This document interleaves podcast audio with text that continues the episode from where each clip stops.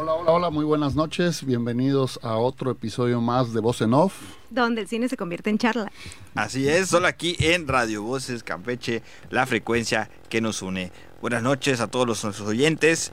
Yo soy Madosk. Yo soy Briela. Yo soy Misraín.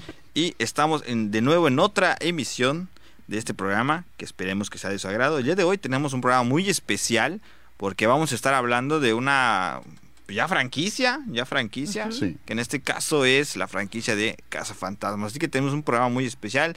Vamos a hablar un poquito de la influencia cultural que ha tenido esta película. Vamos a analizar la reseña de la nueva entrega que fue Ghostbusters Afterlife y les tenemos un top muy especial de películas donde se cazan fantasmas. Así que no se despeguen que estamos aquí en Voz en Off. Y bueno, vamos a comenzar con este primer apartado. ¿Qué podemos mencionar de la influencia que ha tenido Cazafantasmas en la cultura, eh, en la cultura popular y en la influencia en el cine? Bueno, pues yo creo que tendríamos que iniciar hablando de, de lo importante que se volvió. eh, creo que hay, hay un artículo de la Rolling Stone que habla sobre cómo Ghostbusters eh, redefine el término blockbuster. Es decir, le da un nuevo aire, le da un- una relevancia a este a esta manera de, de hacer cine. Ya se había hecho, tal vez Steven Spielberg lo, lo inventa con Jaws, con Tiburón, pero este serán con los cazafantasmas con los que llegue este boom. Eh, hablamos en el episodio eh, anterior sobre eh, esta mezcla que se da tan tan perfecta entre entre la comedia, entre el susto, entre la acción, la aventura, es decir, eh, Cazafantasmas logra un- un- una mezcla exacta, ¿no? En- en- entre muchas cosas y creo que logra atrapar por eso a tanto, tanto público y volverse el fenómeno que es actualmente, ¿no? Sí, y es una mezcla muy difícil de conseguir, muy, muy difícil. Ya lo han intentado otros, por ejemplo, en Scary Movie, ya está muy pasadito para allá, y otras que luego son muy aburridas o el humor es muy rebuscado o es muy raro, y no, no tiene un alcance tan masivo como, como pasó en Cazafantasmas. Como mencionabas la vez anterior, ¿no? Juntar a los grandes de la comedia en su momento, pero que además se haya trabajado de cierta manera en la franquicia que ahora, en este tiempo, todavía tenga repercusión y muy fuerte. Y de hecho, hoy tenemos el estreno, hoy justamente está haciendo el estreno de Cazafantasmas el legado o Afterlife y acá tenemos a alguien que mira, fresquecito de verlo, tiene mucho que exacto, todavía con olor a palomitas. Entonces, él nos va a contar ahorita qué le pareció, está así completamente novedoso y demás, pero esta influencia que tiene la cultura pop desde los ochentas, desde que fue el- la, la primer el No, we're exterminators. tantas- Somebody saw a eh, cockroach tantas up on 12. cuestiones, tanto en su, en su grabación, en el elenco, la música, la música es un referente.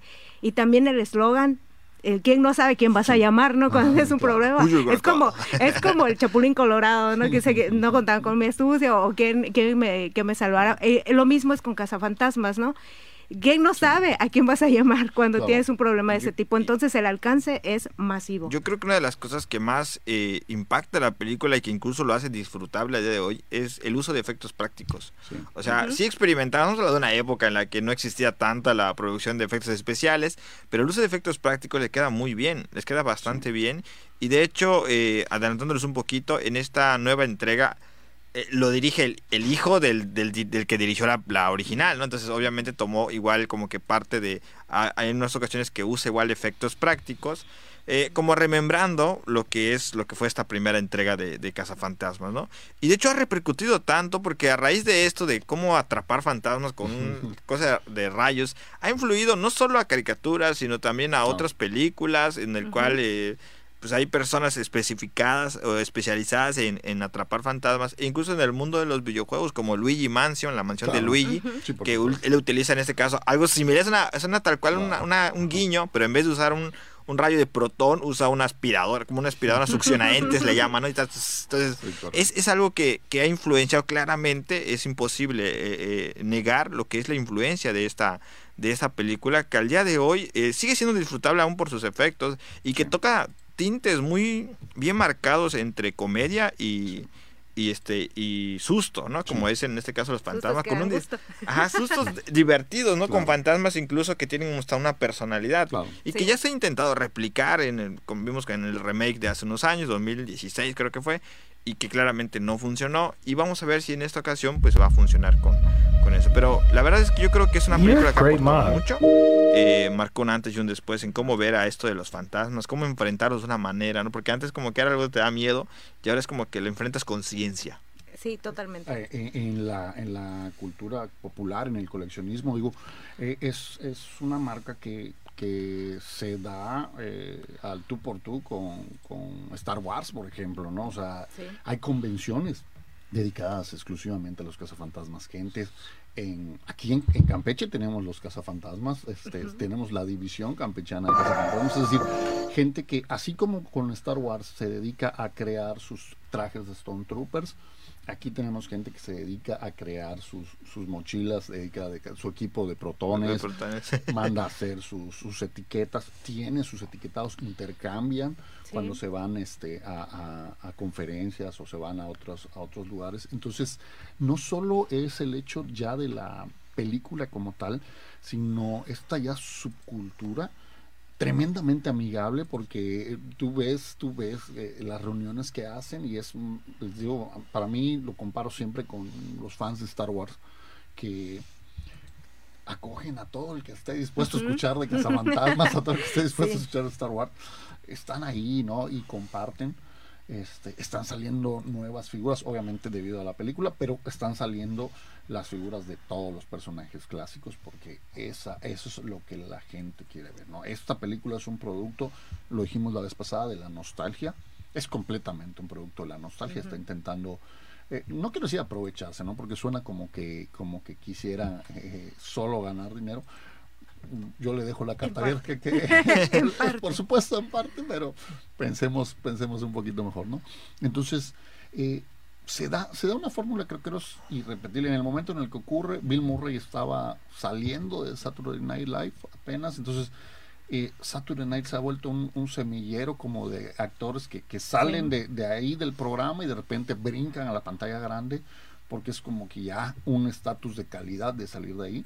Y es, es chistoso que, por ejemplo, eh, Harold Ramis y Dan Aykroyd tenían originalmente pensado que los papeles, los que se iban a lucir iban a ser ellos, ¿no? que también eran comediantes geniales, o son comediantes geniales, bueno, Raymond ya ha fallecido, pero este eh, se los gana, Bill Murray se los come en, pantalla y, van cediendo ante eso y le dan el protagonismo que, que tiene y que lo convierte en la estrella de culto que es. Ves películas como Zombieland, y, y, Zombieland en la segunda parte, el Double Tap, aún se habla de que, que tiene un, cameo final padrísimo, por si no lo han visto, divertidísimo, creo que es lo mejor de la película, de la segunda parte, de la segunda parte. Este, pero te habla de, la cultura del americano con respecto a los Ghostbusters, ¿no? O sea, les encanta, lo aman.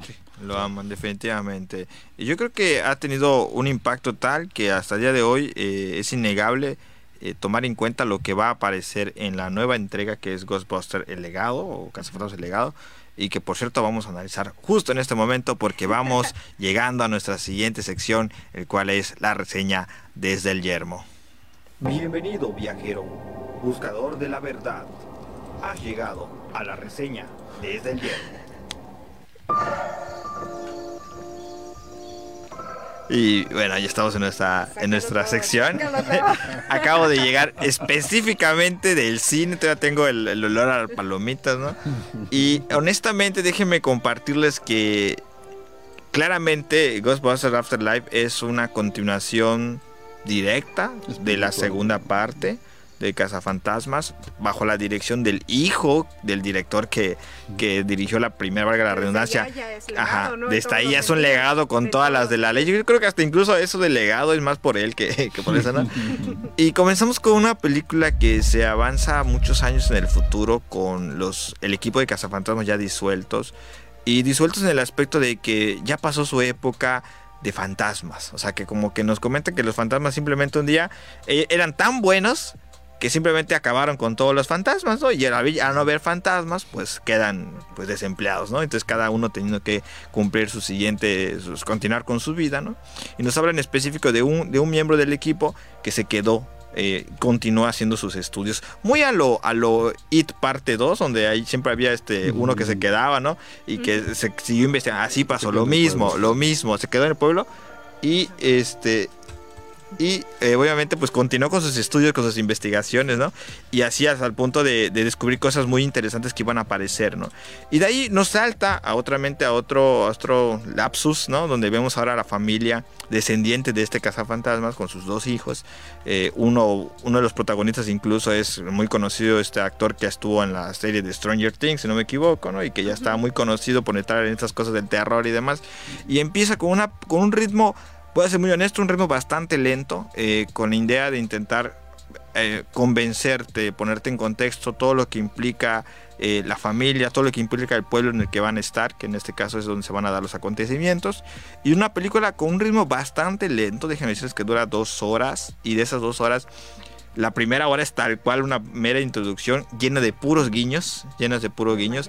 Me gusta cómo es que logran, o sea, hay como algo, algo algo bueno y a la vez malo, que es como remembrar que en esa época, en esa línea, ¿no? sí existieron los cazafantasmas reales, puedes encontrar los, los comerciales oficiales de ellos en, ¿cómo se llama? En YouTube, eh, puedes encontrar sus hazañas en, escritos, ¿no?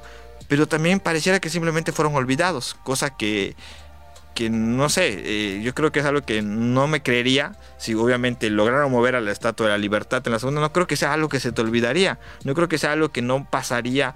Y, obviamente pareciera que los únicos que lo recuerdan son muy pocos adultos, ni siquiera todos, solo muy pocos, ¿no? Eh, vuelvo a decir, es algo que, como que por momentos no tiene esa, concordancia. Y después nos presentan a los, nuevos protagonistas, los que van a dar el legado, que es un, eh, un par de hermanos que realmente quien es la, protagonista principal, pues es la hermanita, ¿no? Que es este, quien va a tener estas habilidades eh, inteligentes y, ya con eso nos va más o menos indicando de quién va a ser, como de quién sería descendiente, ¿verdad? De, cuál de los miembros sería descendiente eh, esta, esta, esta personaje. Y eh, pues la verdad es que lo primero que noté es que es una película muy enfocada a niños y jóvenes. O sea, niños y jóvenes. Por lo que significa que el humor está por encima de las cosas. Y creo que ahí fue el primer fallo. Eh, que no supo equilibrarse. En la, en la original teníamos esto, este equilibrio entre lo que era el humor y un poquito del, del, suspenso, del miedo, ¿no? Y más que nada repleto de, de, reacciones incoherentes. O sea, de verdad. Yo estoy aquí platicando con ustedes y alguien nos mueve el micrófono y salimos gritando, ¿no? O sea, nos salimos corriendo como que, ay, güey, vámonos, ¿no?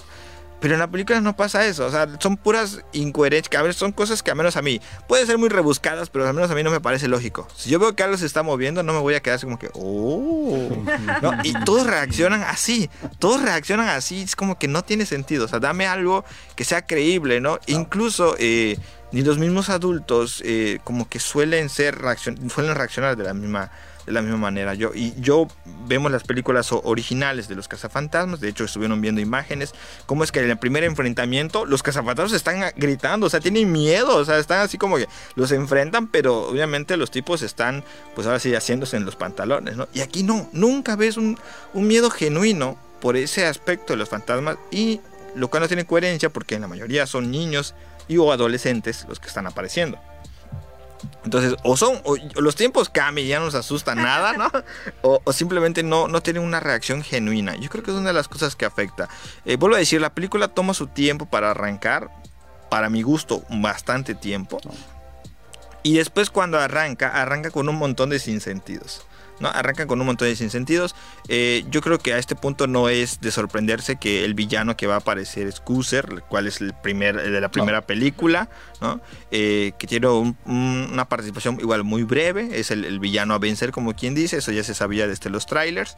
Y también, eh, pues obviamente en esta película no podía faltar pues la aparición, como es el legado de los protagonistas. Es que esto no es spoiler, no es nada. O sea, en algún momento de la película aparecen tengo que admitir que su aparición es bastante emotiva, pero también se siente que es como que como que con mucho a pinzas aparece. Mientras no sean los sinsentidos que aparecen en la anterior.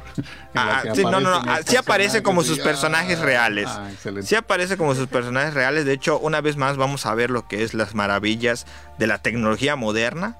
Eh, de, rejuvenecimiento, de envejecimiento de actores. Vamos a ver, cosa que son puntos a favor para, para poder recordar algunos actores o algunas épocas. Me, gustó mucho eso. Y yo creo que es una película que vale mucho la pena eh, que la vean si son así que muy fans de la película, de, la, de la saga de los cazafantasmas.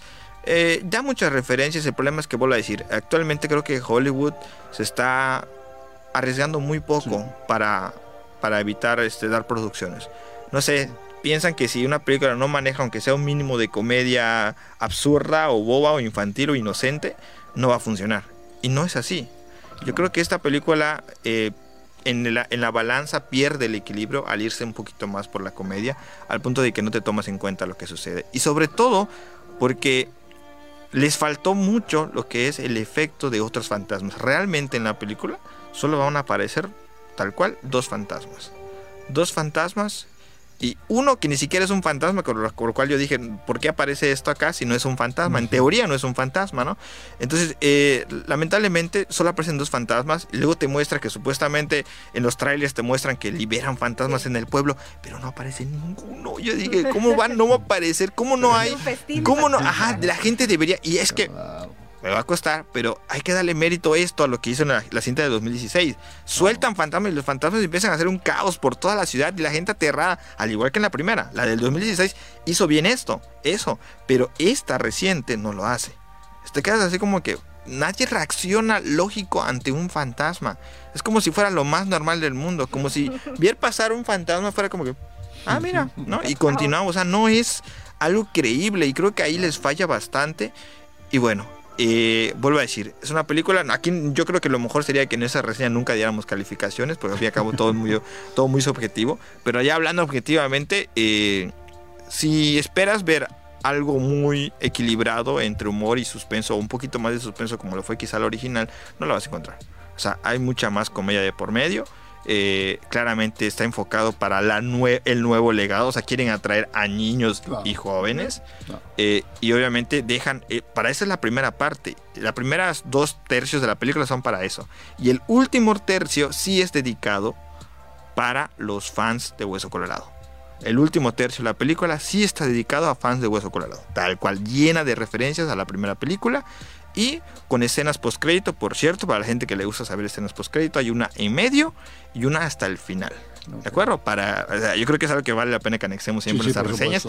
Escenas postcrédito que se volvieron muy populares últimamente. Sí hay escena postcrédito, está a, a mediado de los créditos y al final creo que es el más importante, es el que está al final, que creo que más que nada augura qué puede pasar. Porque todos sabemos que cuando reviven esto, este tipo de de sacar de la tumba, de exhumaciones que hacen de, franquicias, es para probar si pueden continuar, ¿no? Si son rentables y pueden continuar. Y ya eso lo decidirá el tiempo. Aún así, aún así, les invitamos a que vayan a ver Ghostbusters si quieren saber un poquito más. No se la pierdan, que creo que va a ser una película que va a entretener. A fin y al cabo, es palomera, tal cual. Muy bien. Y bueno, habiendo ya hablado de, la, de la del día de hoy, Vamos a ir a nuestra ya última sección, pero que va a ser muy larga porque es muy especial, en el cual vamos a estrenar, por fin vamos a estrenar esta sección que le traemos muchas ganas, el cual hemos denominado el Top. Saca la lista de tus favoritos, que ya comienza Luces, Cámara, Top. Muy bien, entonces llegamos al top y, y yo creo que para hablar del top del día de hoy hemos decidido hablar de películas, top de películas, donde se cazan fantasmas. Obviamente no vamos a tomar en cuenta a los cazafantasmas porque son quienes lo inician, yo creo. Pero sí hay muchas películas que del cual podemos empezar a hablar. ¿Quién quiere comenzar? Ok, pues yo inicio. Hay una película que me llama mucho la atención porque en su momento este, sí causó furor, luego fue como que olvidada y luego alguien de repente hace unos meses se le ocurrió volver a publicar en Face y hablar de esta película es 13 fantasmas. Es de cazadores de fantasmas. Bueno, inicia la trama con personas que cazan fantasmas y habla de fantasmas en sí. En su momento fue impactante porque, bueno, al menos pues yo era más joven, obviamente. Y este, recuerdo que me impactó, los efectos estaban muy bien para su momento. El maquillaje. sí, el maquillaje. Las historias muy interesantes de los fantasmas. Y lo revivieron hace poco porque empezaron a decir que estaría muy bien una serie acerca de, los, de las historias de cada uno de los fantasmas, como una miniserie de las 13 historias o 12 historias y cómo se conforma el fantasma número 13, porque de eso también se trata la película, ¿no? Entonces esta película en su momento fue muy fuerte porque además introduce otros temas como de ocultismo y demás, que los toma pinceladas y muy superficial. Pero ya después cuando empiezas a desmenuzar la película y sus personajes te das cuenta que son parte de una, este, del zodiaco negro y otras cosas así como más, que realmente lo impactante fue post película.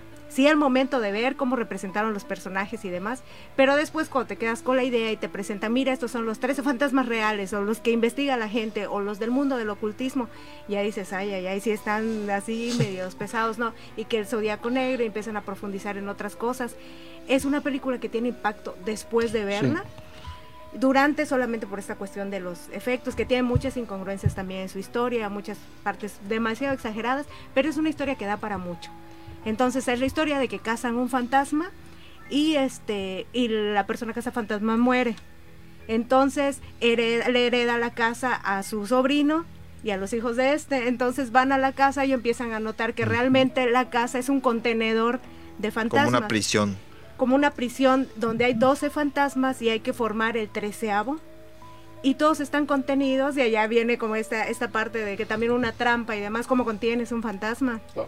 Y creo que también basado en cazafantasmas, en el sentido que es una prisión de, que, una prisión de cristal que tiene marcados en las ventanas los conjuros, hechizos para contenerlos ahí. Entonces, cómo los van liberando y todo, toda la trama que se arma. Es muy buena, pero siento que da para más. Espero que en algún momento hagan una serie. Todo parece indicar que sí.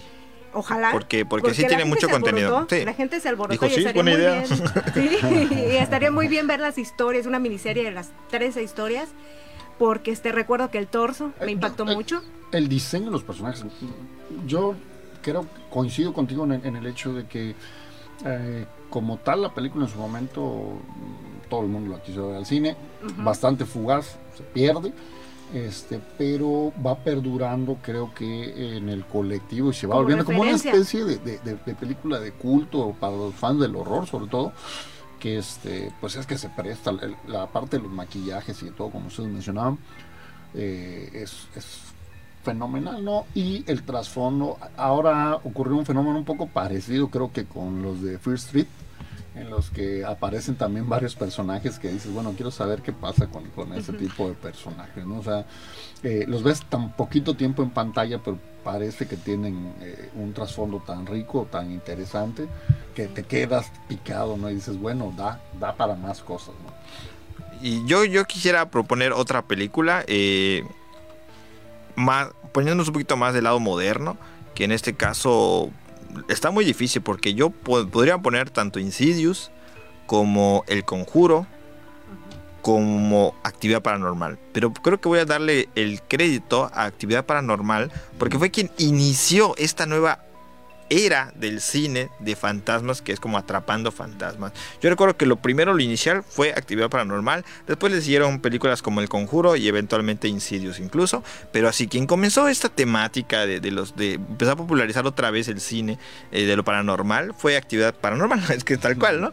Eh, una película que pues consistía en una familia que es atormentada en una casa y que obviamente ahora contando con la tecnología moderna, ¿no? Pues se permite eh, este pues a poner cámaras en la casa para, para poder captar fantasmas, ¿no? Y toda una serie de revelaciones que se van a ir dando eh, en a lo largo de la película y que yo creo que eh, ha tenido bastantes secuelas, claro que sí, eh, incluso muchas parodias, muchas parodias. Y, claramente, sí, es parte de una vez que pega y vienen las secuelas, ¿no? Y parte de esta nueva oleada. Las primeras películas yo creo que sí fueron muy buenas, fueron bastante. La 1 es muy buena. La 1 es muy buena, estamos de acuerdo en eso. Eh, yo me, gusta mucho porque además parte de, una película que a mí me parecía escalofriante, uno de los finales más duros que, he visto el cine de horror, que es El Ente, ¿no? una película muy similar en la que es una mujer que es asediada por un fantasma, pero aquí ya, ya tiene los tintes, incluso está con rollos sexuales, este, está, está dura de vernos, es un fantasma violador. ¿No? Eh, en actividad paranormal creo que la combinación de eso junto con este eh, el home invasion que ya habíamos, esto de que tú la te idea de que te, te acechen durmiendo, mientras duermes Claro. es cuando estás más vulnerable y no te enteras de nada, te no, no hay nada más aterrador Sí. que, que- que no puedas estar tranquilo en tu casa, ¿no? Entonces, ese es el gran éxito. Y además, no solo inaugura eso, inaugura el, el- esta nueva hermandad entre la tecnología y el horror, que casi siempre se deja de lado bastante, ¿no? Ya le ha dado pie a muchas nuevas películas que tratan eh, de espantarte desde desde el apartado de lo tecnológico. Hay uno que se trató de una, de, se pone a jugar, hace una sesión espirituista, espiritista a través de, de una sesión de Teams o de- y, y, y cosas así, ¿no? Entonces, eh, pues ya este rollo de las cámaras, de dejar grabado, porque siempre tienes la idea de que un fantasma no puede quedar grabado en una cinta, no puede quedar ¿no? este, huella de eso, ¿no? Eh, en el horror. No, con, con ellos cambia, ¿no? Con actividad paranormal Dejar la evidencia. ya quedaba la evidencia y es lo más aterrador también de la bruja de Blair, de, de un falso, Falso eh, documental. ¿no? a fin de cuentas. Yo creo que otra película que, que ahora sí que esta sí, sí es tal cual ir atrapando fantasmas y que en lo personal me, me acordé, ahorita que estábamos planeando el top, eh, me acordé, es una que se llama The Frighteners o, o Los Espectros o en Latinoamérica muy muy Muertos mexicanizado, creo que se llama. Atrápame estos fantasmas, Atrápame estos espectros o Muertos de Miedo. Hay varios, de varios miedo, creo- títulos he visto. Muertos de miedo, ¿no? Donde sale este, este actor, este Michael J. Fox, que era conocido en ese momento ya por Marty McFly de Volver al Futuro. Eh, y es, es esta trama de un, de ahora sí que de un psíquico que tiene la habilidad de ver fantasmas, ¿no? Y que toda su vida ha sido asediado por fantasmas. De hecho, incluso vive cerca de un cementerio.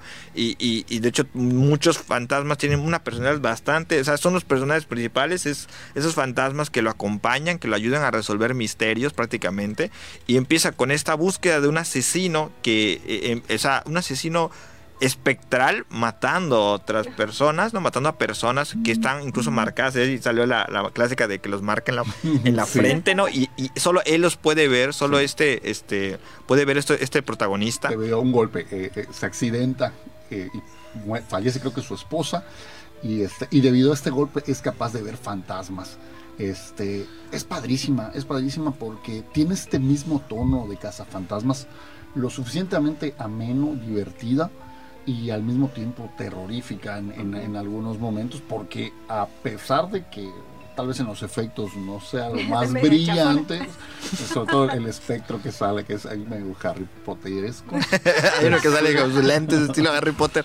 eh, eh, es, es bas- pues, es bastante bueno. eh, es Peter Jackson, que creo que De- le, le da la puerta Con para que- música de Danny Elfman incluso. Efectivamente. Y será creo que la última película que tiene a Michael J. Fox como protagonista, Ah, sí. porque luego empieza sus problemas del Parkinson y ya deja de ser protagonista, ¿no? Pero ahí estaba todavía como que en- en- disfrutando las mieles de- Ah, Sí, de, de- de- del de éxito. Es del. Sí, es una película bastante divertida, incluso con, con bastante este así que guiños a otros protagonistas, porque hay algunos fantasmas en específico que tienen un trasfondo en forma de guiño, sí, incluso creo que hay uno que hace mucha referencia a Kubrick, eh, hay un fantasma que específicamente se saca de Kubrick, no, nada más le cambian el nombre, pero el actor es el mismo, y es una película bastante buena, yo creo que es una película que sí también sabe equilibrar este, estos toques de comedia, porque lo tiene, pero también este, este, este apartado donde descubren que van a descubrir que el verdadero, el que está detrás de todo esto es un espectro tal cual, que incluso es capaz